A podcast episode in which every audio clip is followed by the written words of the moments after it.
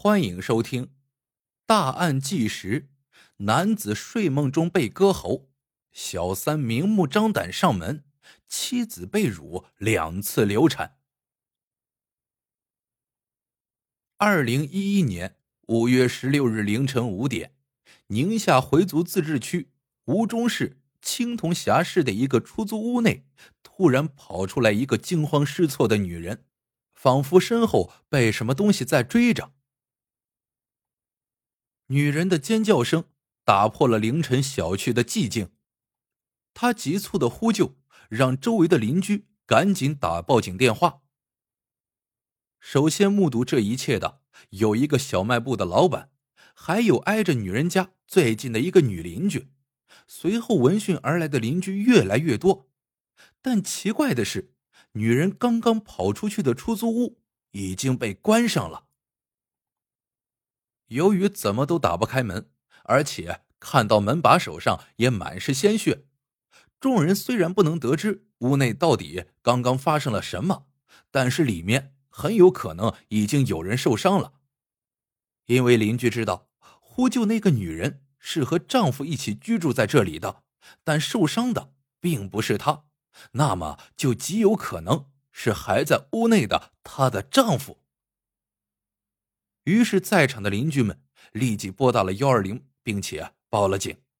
在当地警方赶到案发现场时，听闻受伤的那名伤员已经被送往了医院。侦查人员和技术人员则迅速对现场进行了勘查。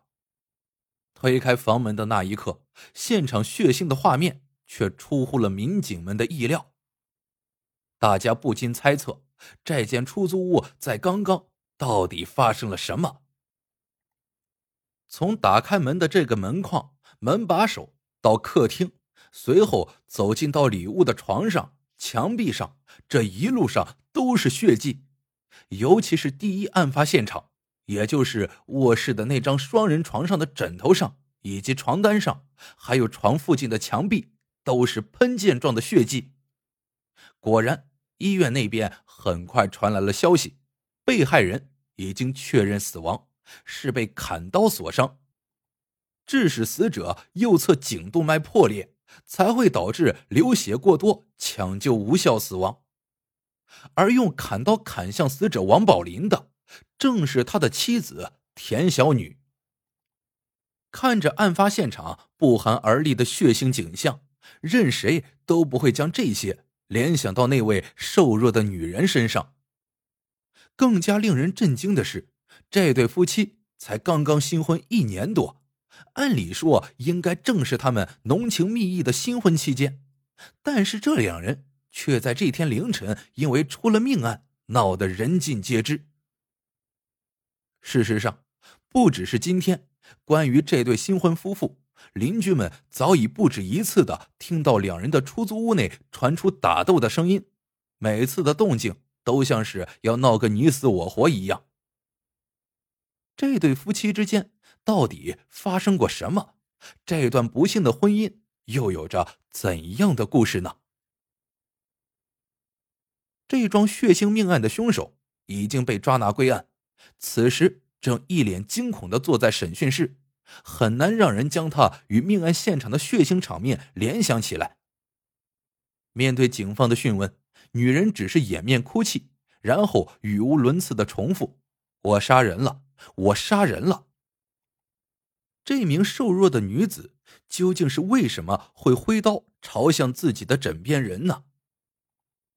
据犯罪嫌疑人田小女所说，她的这段婚姻并不全是一地鸡毛，在刚开始的时候，两人也度过了一段让后来的他们都觉得不可思议的蜜月期。那是二零零九年，田小女在家人的介绍下认识了来自甘肃天水的王宝林。介绍人称，这个男人的家里家境不错，人也有上进心。田小女第一次过去见面时，就发现了媒人还远远没把这个男人的优秀给形容出来。因为王宝林的高大帅气，田小女对对方心动的同时。也感到了深深的自卑，因为田小女自认为自己身体很有缺陷，长得个子过于矮小，和介绍来的这个高大的男孩并不匹配。但是谁知两人对对方都挺满意，这婚事竟然就这么说定了。于是，在仅仅认识了半个多月之后，两人就在双方家长的催促下，直接跳过了中间的恋爱环节，直接匆匆办理了婚礼。但此时，两人呢，其实才见过两次面。仅有的两次面，不足以让互相有好感的两人对对方进行更深入的了解。两人的结合，更多的像是在完成家人留下的任务。由于缺乏感情基础，加上田小女对这段婚姻充满了自卑和忐忑不安，对即将到来的婚姻生活也并不抱有很多期待，能够互相客客气气的就行。可是让田小女没有想到的是，婚后的丈夫竟然对自己非常上心，不仅记得自己的生日，还贴心的给她准备了蛋糕。由于家庭条件不好，且父亲早逝。母亲是聋哑人，田小女的家里还有七个兄弟姐妹，过生日的这种事情，在她之前的人生里都是不存在的东西。但当丈夫捧出了属于田小女的第一块蛋糕，那一刻，她决定一定要将自己的一切都交给那个男人。婚后不久，田小女就在自己的上臂纹上了丈夫的姓氏，以示忠诚。这样的行为。在旁人看来可能会很幼稚，但是却是田小女所能想到的对丈夫的唯一回报。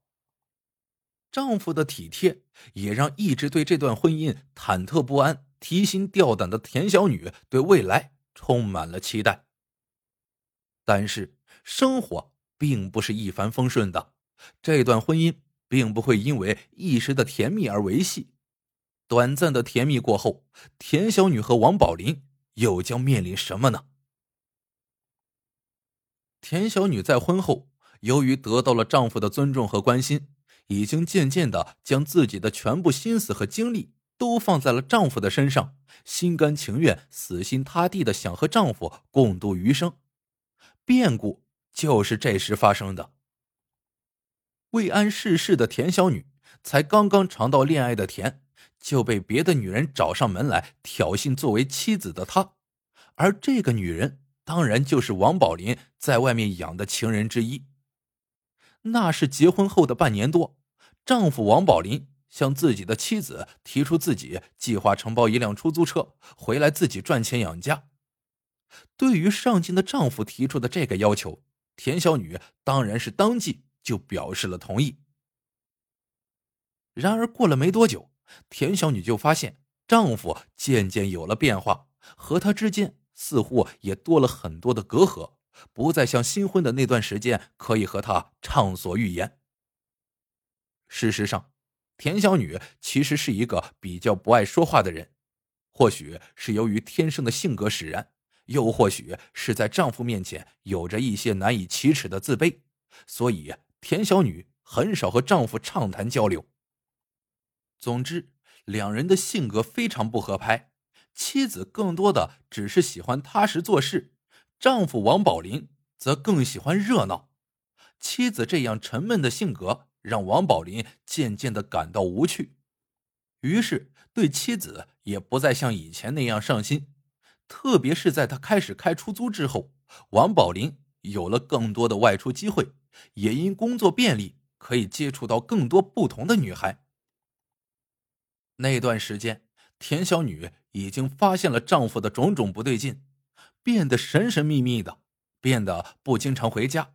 即使是回家的话，要么就聚精会神的盯着手机，要么就背着自己去讲电话。